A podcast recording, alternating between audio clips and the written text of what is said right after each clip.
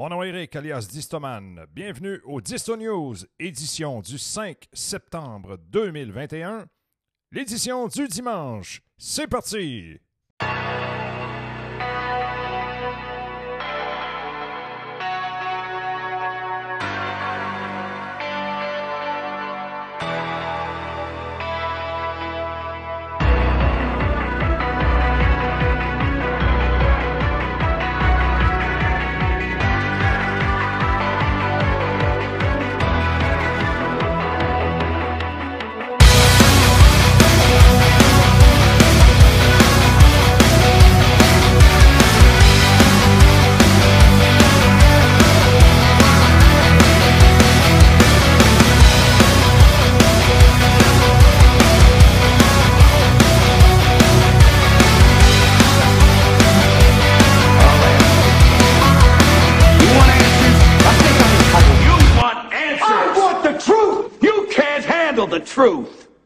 Bonjour à tous, j'espère que vous allez passer une merveilleuse journée.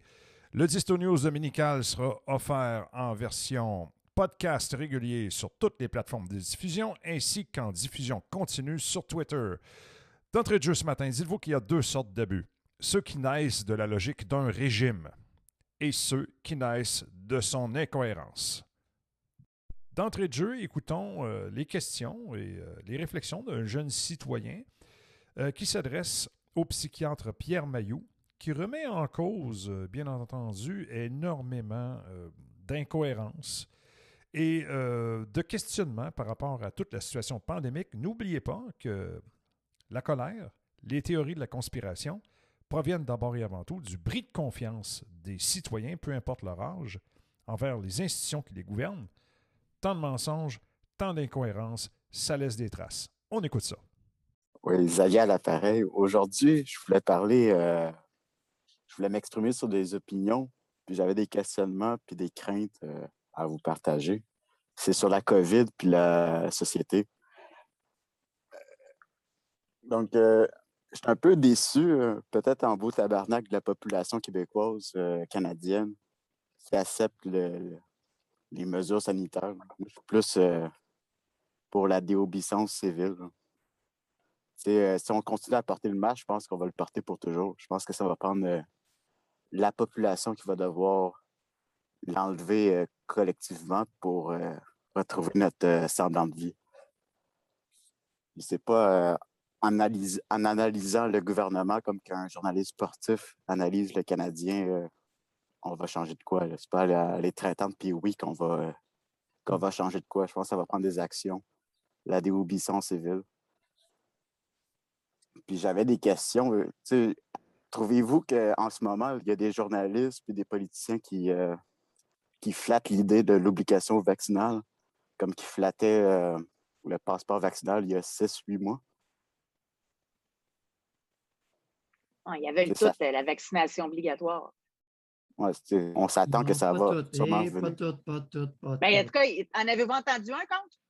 Doc, il n'y en a Non. aucun qui a levé la main pour dire on est contre. Aucun, même pas dans Ils l'opposition. sont, ils sont menacés, mais ils ne se- c'est une manœuvre passive-agressive, dans le sens qu'ils ne disent pas un mot et ne se font pas vacciner. J'en vois régulièrement parmi ma distinguée clientèle.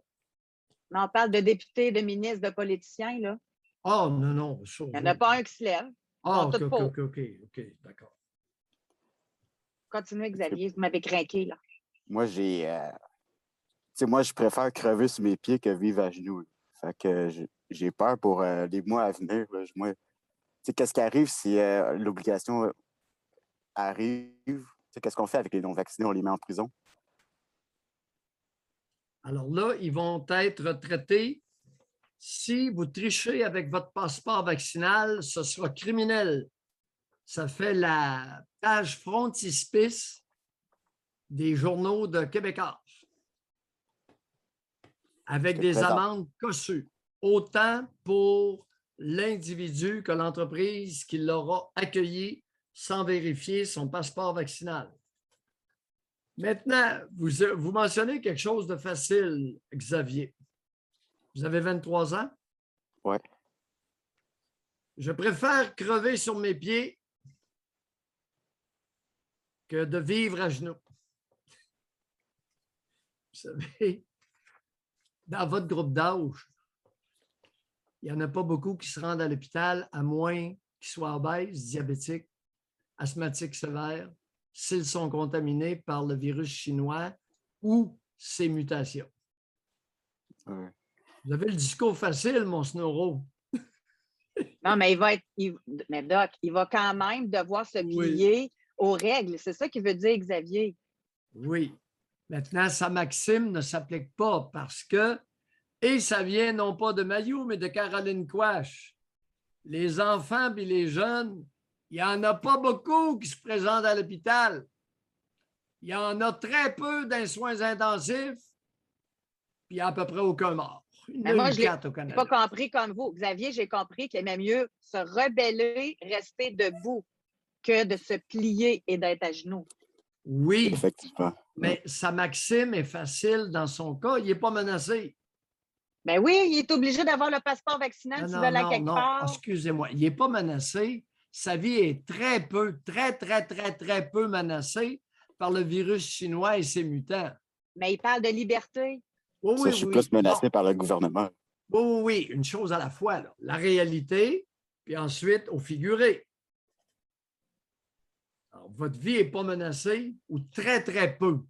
Je- C'est pas que votre vie n'est pas menacée, mais dans, la maxime que vous citez, au pied de la lettre, vous êtes très, très, très peu menacé. Cependant, le gouvernement et ses bonnes femmes, ils vous en veulent en sacrement. Si maudit, si maudit chanceux et baveux. Mais c'était seulement ça pour aujourd'hui. Ouais. Xavier, merci.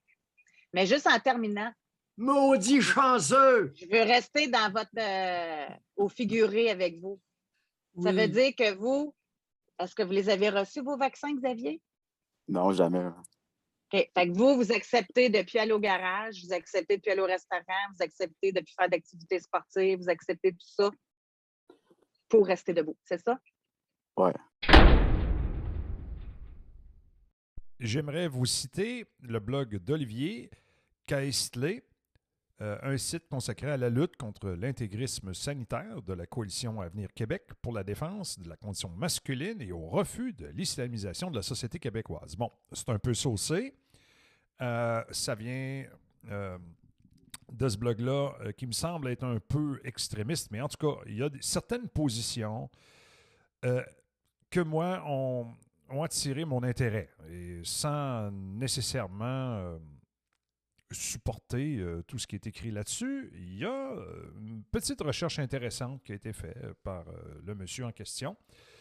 Moi, l'islamisation, je- personnellement, j'en ai rien à battre. Là. Et puis, la défense de la condition masculine, je pense qu'on se débrouille très bien comme ça.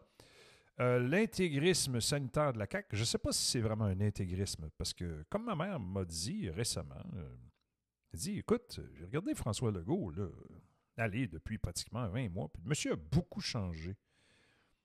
Pas l'impression qu'on a affaire au vrai François Legault. On a peut-être plus affaire à un mutant ou à quelqu'un qui a une pression tellement importante sur les épaules qui est comme menotté dans son discours. Et on sent que François Legault, il a un petit ton hargneux, mais on sent que au travers de ce ton hargneux-là, en roulant ses airs comme ça, on sent qu'il n'est pas confortable. On sent que c'est pas vraiment lui.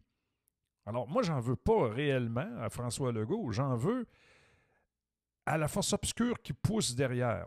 Et euh, selon ce blog-là, eh bien, ce serait la firme McKinsey, une firme au lourd passé de corruption, qui dirigerait François Legault. Alors, est-ce que c'est réellement cela qui se passe? C'est une hypothèse. Moi, je, rentre ça dans, l'univers des hypothèses, cet article-là.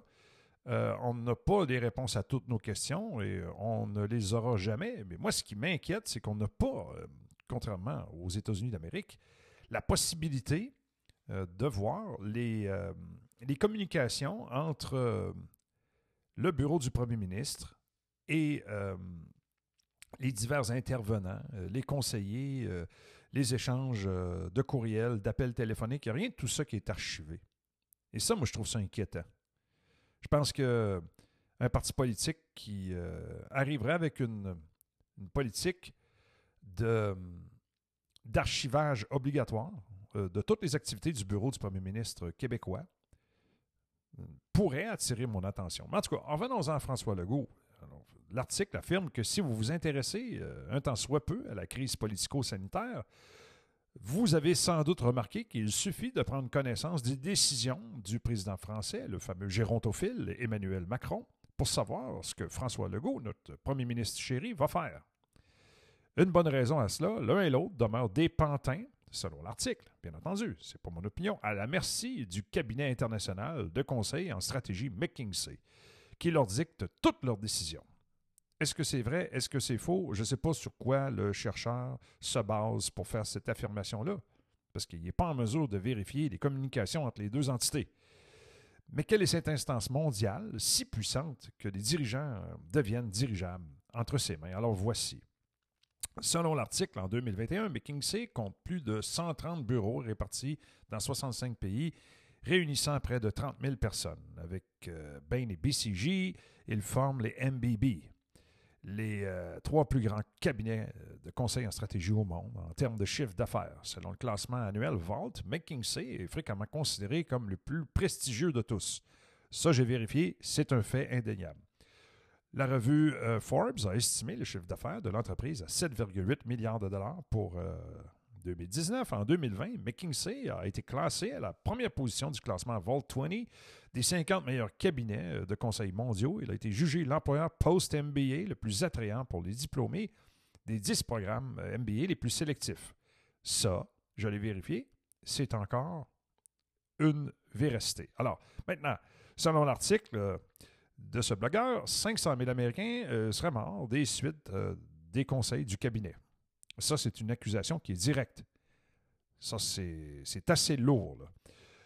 Euh, je continue. Vous ne le savez peut-être pas, mais ce vernis de prestige cache un long historique de corruption et, dans certaines occasions, impliquant le milieu pharmaceutique au mépris de la santé publique. Alors, plus récemment, selon l'article, en décembre 2020, l'entreprise est impliquée euh, dans le scandale des opioïdes avec Purdue Pharma, qui commercialise euh, l'Oxycontin aux États-Unis et Johnson Johnson. La société de conseil est notamment accusée d'avoir fait des recommandations marketing à ses fabricants d'opioïdes afin d'accroître leurs ventes. D'après les documents judiciaires produits par les plaignants, le cabinet de conseil a recommandé au groupe pharmaceutique de se concentrer sur les dosages élevés, considérés comme étant plus lucratifs. Bon, OK, on continue. Si euh, vous vous demandez encore pourquoi le Legault va jusqu'à recourir au chantage et à la coercition du passeport vaccinal pour vous forcer à vous vacciner avec un, produit des plus douteux, dont un vaccin Johnson Johnson, ne cherchez plus d'explications. Tous les moyens sont bons aux yeux de McKinsey pour augmenter les profits de produits pharmaceutiques hasardeux au mépris de la santé publique. Comme le révèle cette précision, on estime que la consommation de telles substances sur ordonnance a quadruplé entre 1999 et 2018, période visée par ces procédures et pendant laquelle près de 500 000 Américains, selon l'article encore une fois, seraient morts des suites d'un usage abusif d'opioïdes. En février 2021, la presse révèle que McKinsey accepte de verser 573 millions de dollars pour clore les procédures engagées euh, par 49 États américains. L'entreprise n'a ni reconnu ni rejeté les faits qui lui étaient reprochés. Ils ont fait un chèque. Ça, c'est une affirmation qui est véridique. En clair, si on meurt massivement au Québec, ouf, là, on s'en va loin un petit peu, là. On met de la sauce. McKinsey paiera l'amende et Legault et ses cibles seront vraisemblablement défendus par un cabinet d'avocats affilié à cette firme.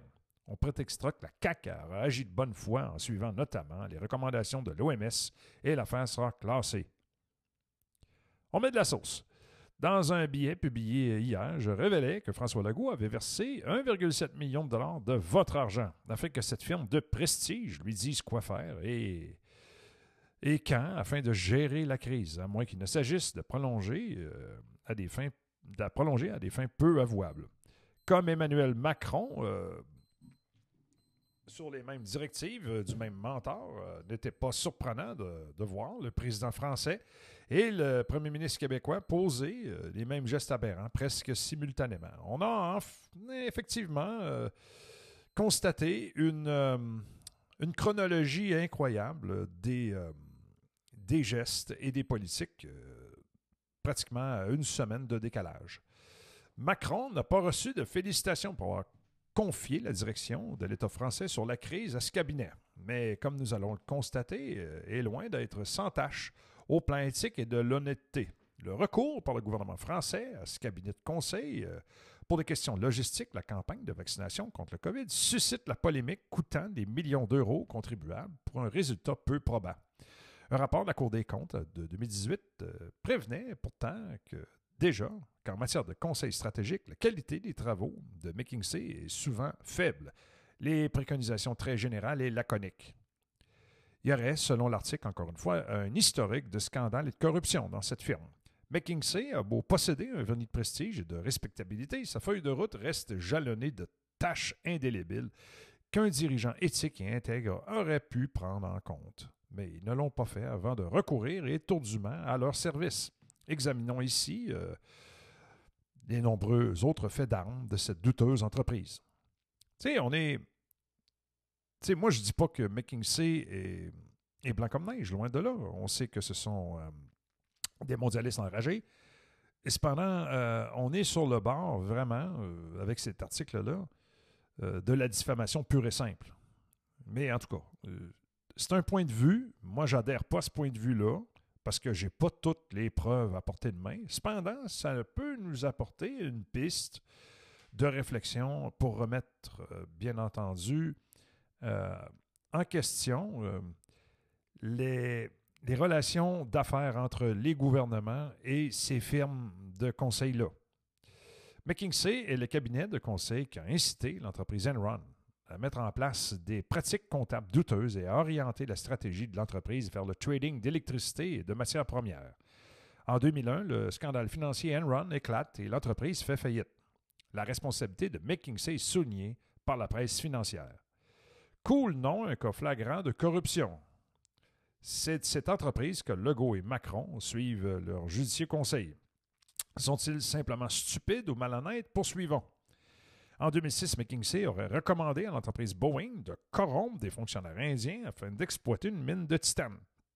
Dans cette présentation PowerPoint, les consultants de McKinsey auraient identifié pour les dirigeants de Boeing huit fonctionnaires indiens à corrompre. McKinsey a réfuté ces accusations. Bon, moi, je n'ai pas la présentation PowerPoint en question qui est euh, citée dans l'article, donc je ne suis pas en mesure euh, de vérifier les faits.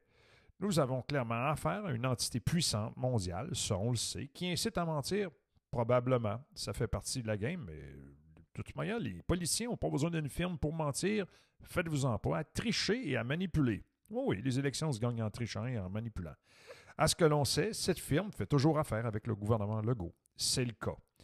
Euh, comment pouvons-nous continuer à prendre au sérieux les propos alarmistes, culpabilisateurs, biaisés de la CAQ et fondés sur la foi de tests PCR dopés à 45 cycles alors que l'OMS recommande de ne pas dépasser les limites définies par les fabricants? Le faible nombre d'hospitalisations et de morts dément sans arrêt les chiffres himalayens de cas. Oui, euh, c'était le cas également en Alberta et euh, Jason Kenney a réintroduit ce matin les masques et certaines euh, autres mesures coercitives parce que là-bas, les cas explosent. Alors voyez-vous, personne n'a la vérité en ce moment. Mais poursuivons notre exploitation, euh, notre exploration, excusez-moi, du lourd passé de McKinsey. Ouais. Tout le monde a un lourd passé. Tout le monde a des squelettes dans son placard. Mais ça, ça fait, ça fait partie des choses. Hein. McKinsey a contribué à la crise économique et financière de 2007-2008 en encourageant les banques à titriser les, euh, les crédits immobiliers de leurs clients vers des MBS, des Mortgage-Backed Securities, et augmenter les montants euh, de dette euh, dans leur bilan afin de bénéficier d'effets de levier contribuant ainsi à augmenter leur exposition au risque. Visiblement, les conseillers de McKinsey pour une bonne santé économique nationale laissent quelque peu à désirer. Faut-il voir euh, alors une nouvelle manifestation de sa marque de commerce dans des euh, décisions mortifières prises par Legault en fermant PME non essentielles et restaurants pendant des périodes interminables avant d'assonner à ces entreprises un couvre-feu catastrophique qu'il a été le seul à promouvoir en Amérique du Nord? Oui, ça reste. S'il y a eu un conseil de McKinsey, oui, c'est un conseil, mais qui applique la politique? C'est le gouvernement du Québec, c'est une décision du premier ministre québécois. C'est pas McKinsey qui a décidé, là. Euh, combien de faillites, de dépressions, voire de suicides Legault s'est-il rendu responsable? Lui qui avait poussé l'arrogance jusqu'à s'attribuer une note parfaite pour la gestion lamentable qu'il faisait encore et encore euh, du virus. Bon, oui, ça, écoutez, n'importe quelle personne euh, qui est un but de pouvoir admettra pas ses torts. Pas besoin de McKinsey pour ça. L'enfilade de scandales impliquant la firme McKinsey s'est poursuivie au gré du temps, selon l'article. En 2012, Rajat Gupta, directeur général de McKinsey de 1993 à 2003, est reconnu coupable de délits d'initié condamné à deux ans de prison. Ça, c'est un fait véridique, j'ai vérifié. N'est-il pas confortant de savoir que la CAQ s'est remise euh, à pareille entreprise pour diriger le Québec? C'est encore une fois, ça, c'est pas vrai. C'est Legault qui dirige le Québec. S'il va chercher des conseils à gauche et à droite, il n'est pas obligé d'obéir bec et ongle à cette entreprise-là. À moins, bien entendu, que ce soit une entreprise mafieuse qui met un 12 à pompe sur la tempe et qui menace d'appuyer sur la détente. Si t'écoutes pas, mais c'est pas le cas. Et dire que nous euh, pensions mettre fin à la corruption en tournant le dos au Parti libéral. Bien sûr, euh, nous n'avons pas de preuves concrètes qui nous permettent d'accuser formellement Legault et ses acolytes de corruption, mais avouez qu'il y a ici largement de quoi s'interroger. Si votre avocat ou votre médecin était copain avec des mafiosi, continueriez-vous à lui faire confiance? Dans l'affirmative, peut-être seriez-vous du même milieu? Continuons nos intéressantes découvertes. Il est, saucé, hein, l'auteur de l'article. Moi, je pense pas que François Legault est 100% malhonnête. Non, à un moment donné, il faut, faut relativiser les choses. Mais continuons l'article. En 2016, le cabinet McKinsey est impliqué dans le scandale de l'effondrement en bourse de Valiant Pharmaceuticals. Le New York Times révèle un potentiel conflit d'intérêts entre les consultants de McKinsey et le hedge fund MIO Partners appartenant au cabinet McKinsey. McKinsey est-elle accoquinée à la Chine? En 2018, le New York Times révèle que le cabinet McKinsey travaille pour le compte de plusieurs gouvernements autoritaires comme celui de la République populaire de Chine. La firme a estimé que l'article du New York Times peignait une image trompeuse du cabinet. Probablement. Tiens, la Chine. Et qui nous dit que cette firme n'a pas conservé ses liens avec cet État totalitaire? Qui nous prouve que ces liens éventuels n'influ- n'influencent pas McKinsey dans les directives qu'elle donne à Legault dans une crise sanitaire que la Chine a elle-même créée? Fut-ce euh, involontairement, mais encore. En 2018, McKinsey était impliqué dans un scandale de corruption et de blanchiment d'argent pour la famille Gupta en Afrique du Sud. En 2018, McKinsey accepte de rembourser près d'un milliard de rand perçus en commission via des contrats liés à l'affaire et remboursement de 650 millions de rand supplémentaires en 2000, en décembre, excusez-moi, 2020. Ce remboursement constitue une admission de culpabilité, selon l'article. Le, dernier remboursement date de décembre 2020, soit sept mois après que Legault ait engagé cette firme. Sachant cela, est-ce qu'il est au courant, euh, le PM Legault? Allez donc savoir. En plus du scandale pharmaceutique mentionné au début de ce billet, Legault continue de faire affaire avec McKinsey. Et oui, il pourrait peut-être changer de firme. Et il doit le faire, parce que là, il commence à avoir trop de sauce. Euh, il ne se garde pas une petite gêne. Notre argent sert à défrayer les honoraires d'une firme dont le passé de corruption a fait rougir plus d'un escroc. C'est lourd comme accusation. C'est lourd. faut pas oublier que l'auteur de ce billet-là ne dispose pas de toutes les preuves. Il faut faire très attention quand on écrit des trucs comme ça. Au cas où vous espérez encore un retour à la vie normale. Ah, ça, tout le monde, à l'heure actuelle, qui passe euh, le, le téléphone intelligent pour faire vérifier leur code QR en rentrant dans un commerce. Après ça, en montrant leur papier d'identité pour vraiment être sûr que vous êtes vraiment vous. Et après, signer un registre pour acquiescer à toute cette mascarade. Eh bien, euh, ces gens-là font un deal avec l'administration Legault en ce moment et euh, je pense que ces gens-là vont être déçus. Si vous vous demandez euh, ce qui nous attend à court, moyen et long terme, pas de souci. Coercition vaccinale en vue de deux doses, trois doses, puis un calendrier vaccinal annuel. Puis de moins en moins de liberté, des PME de plus en plus torpillées au profit de la grande entreprise telles les Amazon, Walmart, IKEA, Costco et compagnie. Ça, je suis d'accord avec lui. Seul un réveil collectif pourrait nous sauver d'un destin aussi médiocre que calamiteux. Le contrôle de la pensée par les médias et les sondages subventionnés ont hélas de bons mois devant eux avant les élections. À un moment donné, il faut relativiser euh, ce cabinet-là, euh, cette firme. Écoutez, euh, à un moment donné, ce n'est pas eux, encore une fois, qui prennent les décisions, ce sont les gouvernements. Alors, posez-vous la question, si cette firme est, est tellement entachée d'un passé comme ça, pourquoi est-ce que nos gouvernements font affaire avec elle? euh, il doit sûrement exister d'autres firmes ailleurs qui ont un meilleur bilan en matière euh, de gestion de crise et en matière de business. Probablement. Alors, à vous, citoyens, de poser des questions et d'avoir des réponses. Analysons ensemble un article de TVA Nouvelles euh, qui date d'hier, qui a été écrit par euh, Pascal Dugas-Bourdon, Jules Richer, Marie-Christine Trottier du bureau d'enquête de TVA, qui date du 4 septembre à 5h10 du matin. L'article affirme Voici pourquoi euh, des Québécois refusent de se faire vacciner contre le fameux COVID. Alors, l'article commence Mais qui sont ces gens qui ne peuvent plus aller au restaurant depuis mercredi, faute de passeport vaccinal Déjà là, au départ, euh, le premier paragraphe, moi, me fait réfléchir. Euh, D'entrée de jeu, ça semble être une opération de propagande parce que là, dès le premier paragraphe, on divise. Un sondage réalisé pour l'Institut national de santé publique euh, du Québec montre que ces personnes sont généralement moins scolarisées et sont euh, plus souvent sans emploi. Une autre division. Et là, encore une fois, euh, voilà euh, les raisons pour lesquelles euh, des Québécois sont prêts à se priver de services non essentiels parce qu'ils refusent de se faire vacciner contre le COVID-19. Malheureusement pour eux, encore une fois, vous voyez, là, ça revient d'un paragraphe à l'autre. on, divise. Autrement dit, ce qu'on veut, c'est créer un faux sentiment d'appartenance, une adhésion à une idéologie. Ce sont aussi ceux qui attrapent le plus la COVID-19 qui doivent être hospitalisés pour cette raison. Alors, il y a eux et il y a le nous. Voyez-vous, on ne dit pas euh, des groupes, on dit ceux. On dit eux.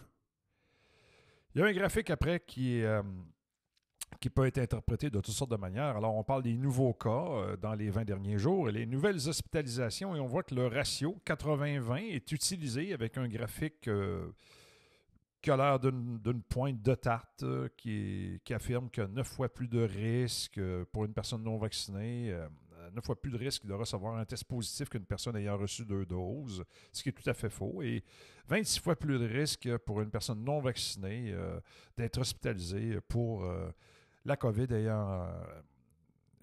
Voyez-vous, ça ne tient pas debout.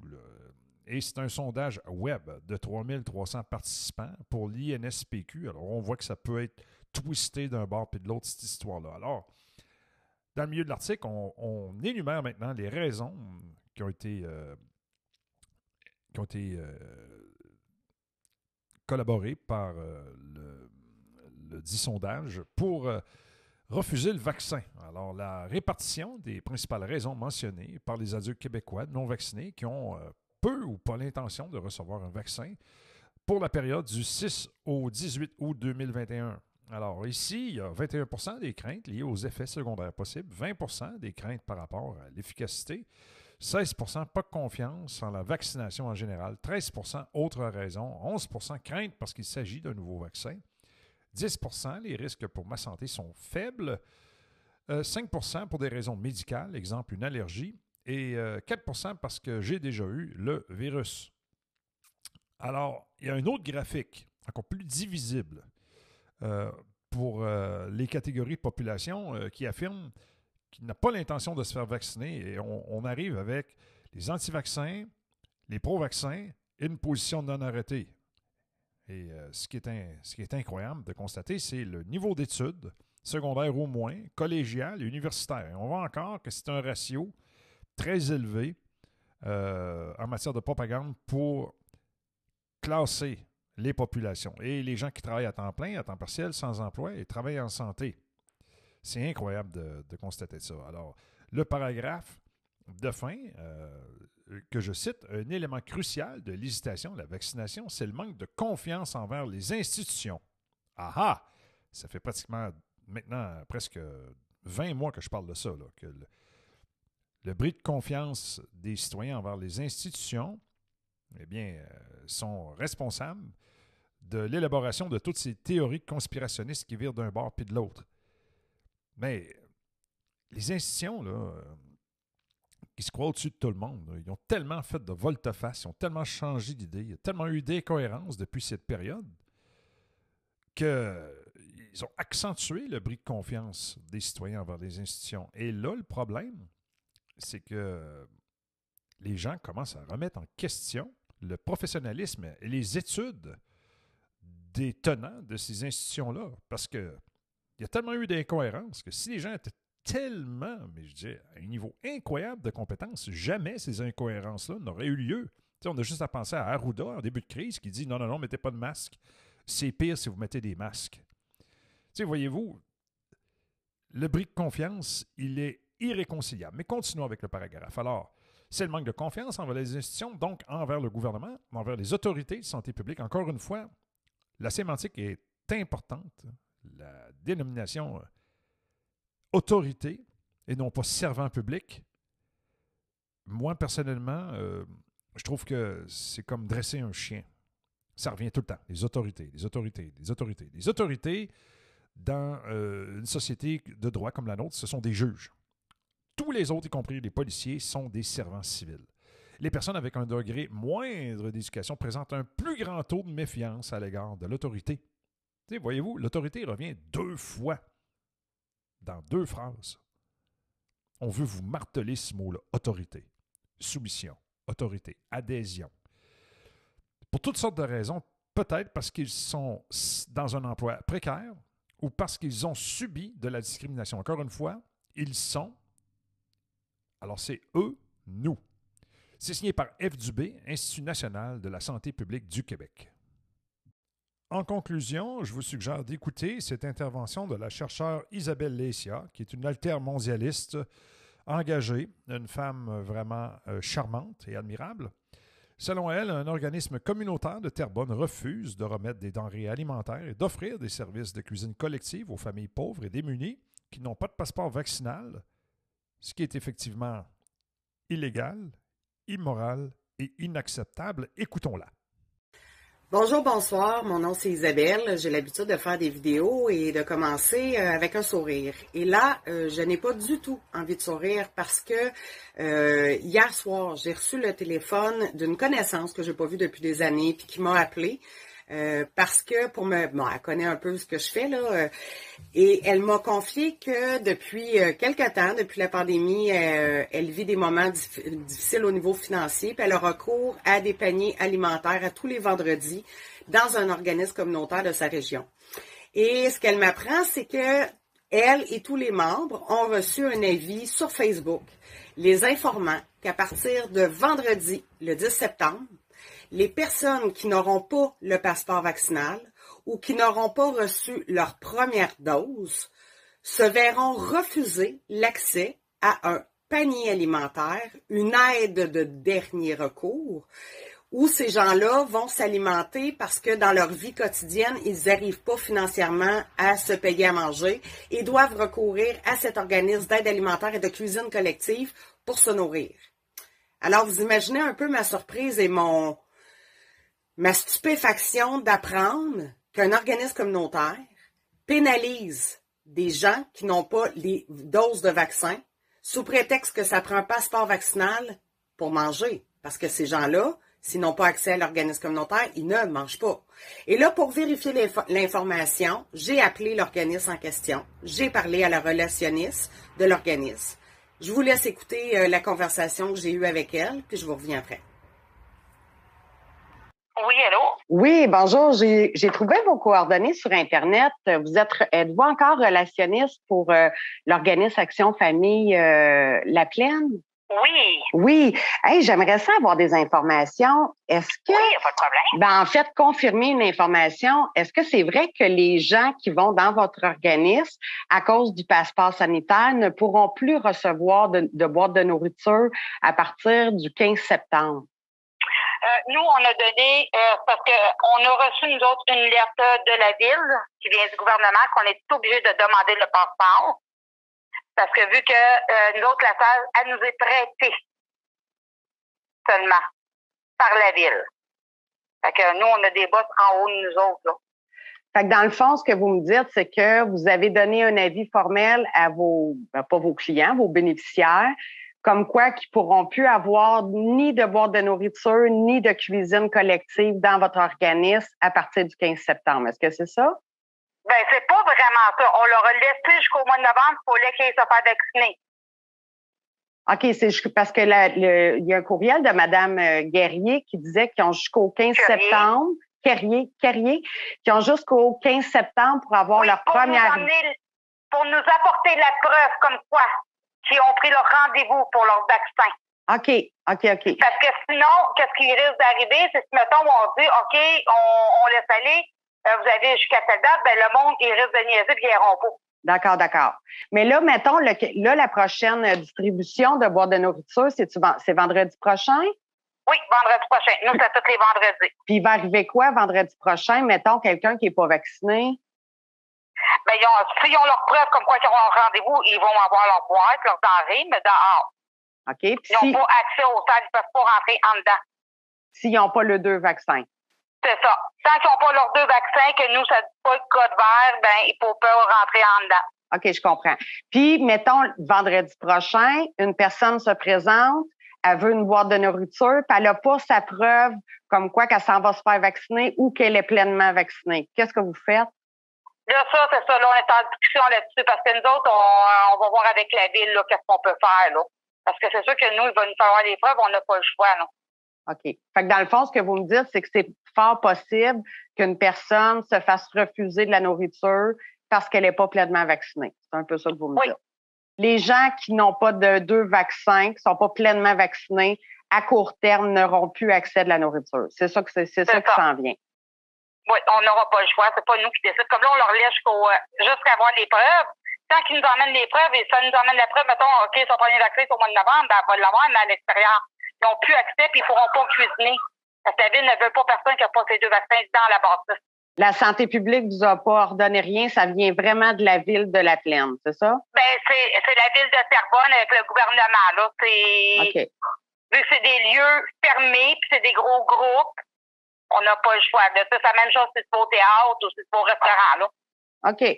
OK. Fait que quelqu'un qui vous amène une preuve comme quoi, mettons vendredi prochain, qui amène une photocopie ou une capture d'écran de son rendez-vous, ça va passer.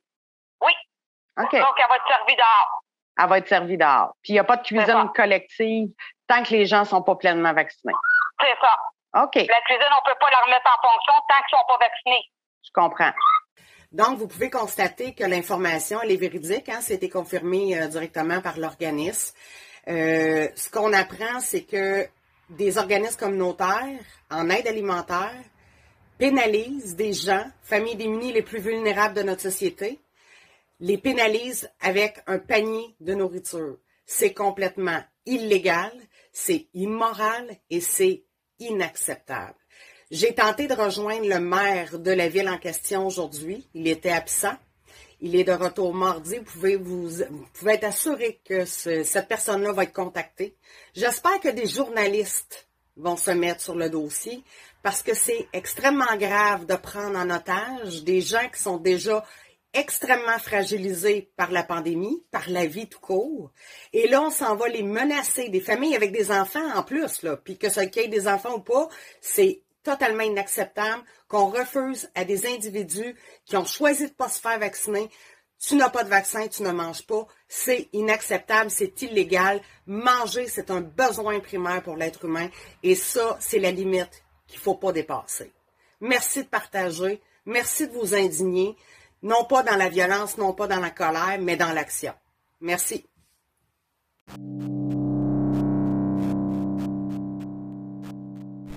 Merci beaucoup d'avoir été à l'écoute. N'oubliez pas que les opinions n'engagent que les auteurs. Moi, je ne suis qu'un narrateur. Je suis un service de nouvelles alternatives. Je vous fais un pot pourri d'un paquet de trucs qui peuvent être intéressants et qui euh, défilent de gauche et à droite euh, sur Internet.